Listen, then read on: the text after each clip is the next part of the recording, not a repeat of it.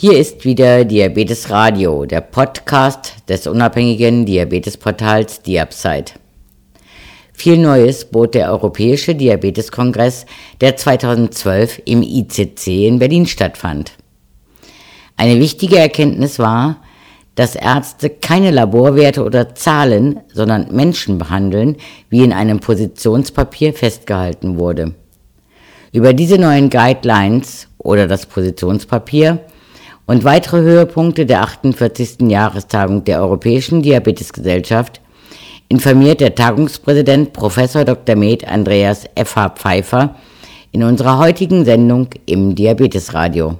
Herr Professor Pfeiffer, fünf Tage Europäischer Diabeteskongress in Berlin, Sie der Tagungspräsident.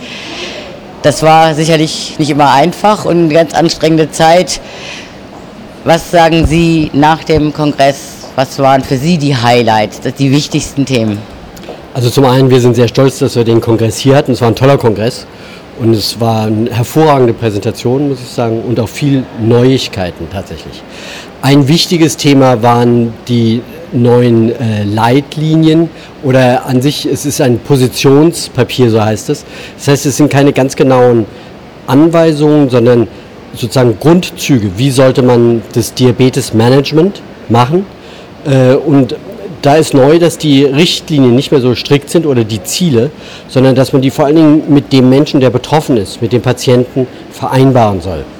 Ja, er soll auf den Fahrersitz kommen, ist so der, das fliegende Wort. Aber äh, also tatsächlich heißt es, dass man mit dem Patienten eigentlich absprechen soll, wie weit ähm, ist es sinnvoll für ihn, sagen wir jetzt, ein super HbA1c zu haben. Ja, und wenn ich jetzt einen jungen Menschen habe, der noch viel vor sich hat, dann sind die Ziele natürlich deutlich äh, strikter, als wenn ich jetzt jemand habe, der mit 75 das erste Mal Diabetes kriegt, dass der wirklich die Probleme vom Diabetes erlebt, ist nicht so sehr wahrscheinlich. Und das Zweite ist, das Risiko, das er hat mit einer Unterzuckerung zum Beispiel, ist deutlich höher als bei einem jungen Menschen, der dann nicht gleich in der Treppe runterfällt und sich alle Knochen bricht. Ja?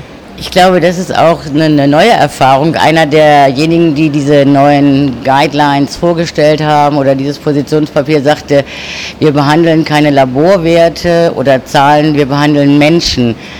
Das ist aber, glaube ich, Ihre These schon immer gewesen, oder irre ich mich?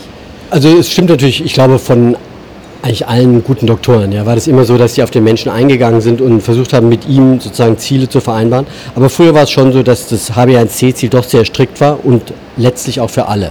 Ja. Das Ziel ist ein bisschen gelockert worden durch die Tatsachen, die gezeigt haben, dass nicht jeder nur davon Gewinn hat, wenn der HbA1c niedriger ist und dass der niedrige HbA1c nicht alles ist, dass man das in Zusammenhang bringen muss mit anderen Problemen und Menschen, die alleine leben, die Schwierigkeiten mit dem Sehen haben, die gefährdet sind durch die Therapie, können mehr Schaden durch eine strenge Therapie haben als Nutzen. Ja, und in Anerkennung dieser Tatsache hat man versucht, die Leitlinien daran anzupassen und auch eine möglichst ähm, sinnvolle Therapie für den Patienten zu machen.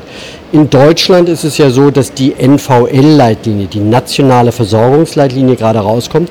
Da ist es bemerkenswerterweise so, dass es die Hardliner gibt von der Arzneimittelkommission der Ärzteschaft und der DGAM, die im Grunde sehr konservativ sind. Für die gibt es nur die alten Medikamente, für die man seit ewigen Zeiten lange Studien gemacht hat, die sogenannte evidenzbasierte Medizin, was immer das sein soll.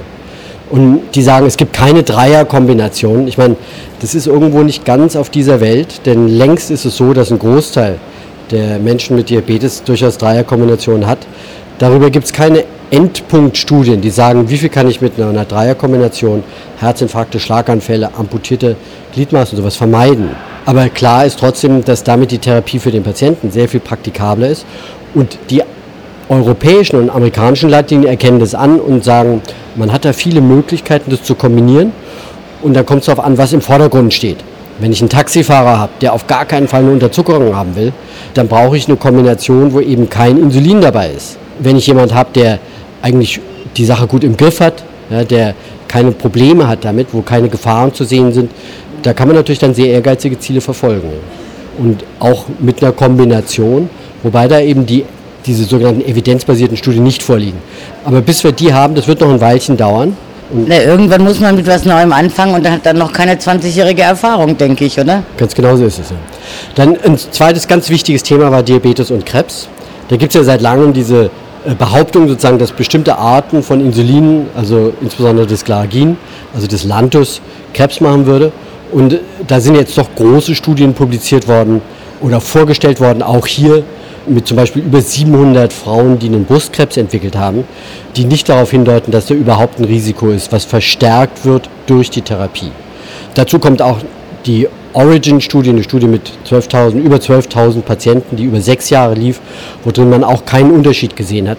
Das heißt also für den Einzelnen letztlich die Zunahme des Risikos durch Insulintherapie ist nicht etwas, worüber sich Sorgen zu machen braucht. Das ist ein minimaler Effekt, der übrigens auch durch die Kombination mit Metformin, wenn er überhaupt da ist, darüber kann man sich immer noch streiten, eigentlich wieder ausgeglichen wird. Das ist für mich auch neu gewesen. Also Metformin soll vor Krebs schützen? Ja, das, das ist nicht ganz neu. Metformin ahmt ja das gleiche nach, wie das, was passiert, wenn man Sport macht oder wenn man hungert. Ja, das aktiviert die sogenannte AMP-Kinase. Und ähm, das heißt, der Körper muss auf seine Vorräte zurückgreifen, verbrennt Fette in den Zellen, er schaltet dann aber gleichzeitig ein uraltes Schutzprogramm an, was auch alle Tiere haben, was ihn sozusagen dazu bringt, dass er in Hungerphasen überleben kann. Und das heißt auch, dass zum Beispiel Zellteilung das Wachsen von Zellen, was ja bei Krebs wichtig ist, gebremst wird. Ja? deshalb ist Metformin da hilfreich und bremst offensichtlich das Fortschreiten von Krebs so sehr, dass sogar einige der Tumorspezialisten darüber nachdenken, das einzusetzen. Als reines Krebsmittel dann auch? Als Krebsmittel. Ah, das, da muss man noch abwarten, ob das wirklich stimmt. Metformin ist in Wirklichkeit relativ schwach wirksam, weil man viel Metformin im Organ braucht und das ist vor allem in der Leber der Fall. Beim Diabetes wirkt es ja, indem es die Zuckerproduktion vor allem in der Leber hemmt. Sie haben ja schon vor dem Kongress äh, verlauten lassen, dass Sie dafür sind, dass die Geräte für Menschen mit Diabetes genauer werden. Genauer in der Dosierung oder genauer im Messen. Ähm, das war jetzt hier auf dem Kongress auch wieder ein Thema. Was steckt hinter diesem Thema? Also wir haben natürlich die Forderung und ich glaube völlig im Interesse der Patienten, dass das, was man da misst, auch stimmt. Ja, also dass da einfach Regeln äh, aufgestellt werden, denen die Messgeräte entsprechen müssen, bevor man sie verkaufen kann. Momentan ist es so, dass dieses, dieser CE-Stempel, der da drauf kommt, der kommt irgendwann mal drauf und dann dürfen sie den in Zukunft immer weiter verkaufen, ohne dass da irgendwelche genauen Richtlinien einzuhalten sind. Die EU hat jetzt da neue Richtlinien rausgebracht, die aber sehr locker sind, die also da überhaupt nichts helfen. Und da hat unsere Gesellschaft dann auch gesagt, also so geht es nicht und hat einen Katalog von Forderungen aufgestellt, dass sowohl die Messgeräte wie übrigens auch andere Geräte wie Pumpen zum Beispiel einer sehr strikten Kontrolle unterliegen und einfach gewisse Genauigkeitsanforderungen erfüllen müssen und auch Prüfprotokolle haben, die sie eben nachweisen müssen und die sie auch immer wieder nachweisen müssen. Ich kann das nicht machen, dass die das einmal zeigen, das geht mit fünf Geräten, die super funktionieren und die nächsten 20 Jahre haben sie den Stempel. Ja? Sondern da muss einfach eine Qualitätskontrolle her, wie wir das ja in vielen anderen Bereichen auch haben. Im Grunde eine Art TÜV und der muss selbstverständlich für Diabetesgeräte auch gelten. Also ich denke schon, selbstverständlich sollten die Firmen diese Geräte so genau, so exakt wie möglich produzieren. Es gibt ja wohl auch noch in diesem Jahr für Blutzuckermessgeräte eine neue ISO-Norm oder soll es noch geben, die etwas strengere Maßstäbe ansetzt. Andererseits frage ich mich, der Diabetiker, der Insulinpflichtige schätzt seine BEs. Und dieses Schätzen ist in der Regel immer relativ grob. Das heißt, die Basis, auf der ich dann, ich habe meinen Wert, ich schätze BEs und ich setze dann Insulin, die hat in dem Schätzen ja schon eine große Variable. Hinzu kommt, bin ich, habe ich mich gerade viel bewegt, habe ich einen Infekt, also bin ich erkältet. Ist da wirklich die Messgenauigkeit zum Beispiel von Blutzuckermessgeräten so wichtig? Also es ist eine zusätzliche Variable, die natürlich reinkommt und es gibt da sehr schöne Daten drüber. Da sind ja mal 25 Geräte verglichen worden und das wurde auch publiziert vom Institut für Diabetestechnologie in Ulm, vom Dr. Freckmann. Der hat gezeigt, dass die Grundlinie, mit der die messen, doch deutlich auseinanderliegen. Und also ich kenne es gut von meinen Patienten, die einfach zwei Geräte haben oder ein neues Gerät kriegen und dann testet es gegen das andere, machen drei Messungen und sagen mir, was ist denn das? Da habe ich, der eine Wert ist 80, der andere ist 130. Ja, die Schwankung ist zu groß. Also da muss schon ein gewisser Rahmen rein, denn das können dann durchaus zwei, vier oder so Einheiten sein, äh, die man eben mehr oder weniger spritzt, einfach als Korrektur. Ja? Und das ist dann wirklich zu viel. Also deshalb, da müssen schon Regeln her, dass da eine Messgenauigkeit da ist, die man heutzutage realisieren kann. Das ist wirklich keine übertriebene Forderung, sondern das geht ohne weiteres. Haben Sie denn schon eine Reaktion von der herstellenden Industrie auf diese Forderungen bekommen oder weil das war jetzt so kurz vom Kongress von Ihnen ja auch schon bereits veröffentlicht? Also sagen wir, die Industrie will durchaus gute Geräte machen, will die aber vor allen Dingen verkaufen. Ja. Die sind also nicht übermäßig interessiert primär an solchen Normen, es sei denn, sie können die als Einzige erfüllen und die anderen nicht. Das ist ja aber nicht so. Ja, also von daher, äh, die Industrie ist halt ohne weiteres dabei. Ich glaube, das ist mehr einfach sozusagen, das sind die Regeln, die man einführen muss, so wie man bei Rot nicht über die Ampel gehen darf. Ja, sind da einfach gewisse Normen, die man erfüllen muss und dann kann man die Geräte auch auf den Markt bringen. Andere Länder haben das übrigens, also die USA sind da zumindest einigermaßen strenger als wir. Einige Geräte, die man hier verkaufen kann, darf man dort nicht verkaufen. Herr Professor, gibt es darüber hinaus etwas, was neu auf diesem Diabeteskongress war? Interessante Themen waren unter anderem die Frage der Genetik, die ja doch erstaunlich wenig erklärt beim Diabetes und wie das eigentlich entsteht, dass die Genunterschiede, die wir haben zwischen Menschen, also das Erbgut an sich, so wenig erklären kann. Wir lernen, dass dann ein Zusammenspiel von der Umwelt und von den Genen kommt. Und das entwickelt sich im Lauf des Lebens. Also die Gene werden neu programmiert, das nennt man Epigenetik, durch das Verhalten. Und das ist eine wichtige Nachricht auch für den Betroffenen, weil das für ihn heißt, dass das, was er isst, wie sportlich er ist, was er wiegt, hinterlässt Spuren in, seiner, in seinem sozusagen Langzeitprogramm, wie sein Körper in Zukunft auf andere Dinge reagiert. Ja, das haben wir erst gelernt in letzter Zeit, das war hier ein wichtiges Thema.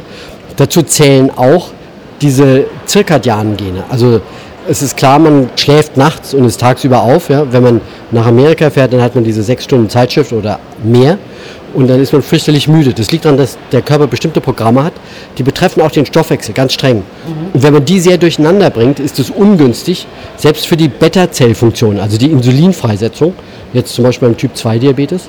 Und da ist wahrscheinlich ein Weg, wie man das verbessern kann, indem man doch relativ feste Rhythmen einhält.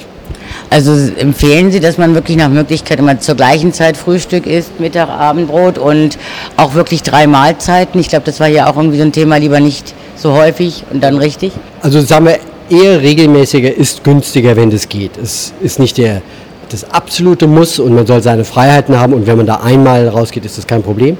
Aber es ist sicherlich günstiger, einen regelmäßigeren Ablauf zu haben als einen unregelmäßigeren. Und bei der Zahl der Mahlzeiten war eine schöne Studie, die hat verglichen die gleiche Menge Essen oder Energie, Kohlenhydrate, Fette und Proteine, entweder zweimal am Tag oder sechsmal am Tag. Da war zweimal am Tag deutlich günstiger. Auch für das Gewicht? Ganz besonders für das Gewicht. Das war einer der Endpunkte. Also die haben etwa anderthalb Kilogramm Gewichtsdifferenz gehabt zum Schluss. Gut, zweimal essen ist jetzt auch nicht so allzu viel, aber ich glaube, dreimal würde auch noch gehen, oder? Natürlich, ja. Das war jetzt auch die Studie, wo, das eben, wo man versucht hat, das zu zeigen. Herr Professor Pfeiffer, ich danke Ihnen ganz herzlich für das Gespräch.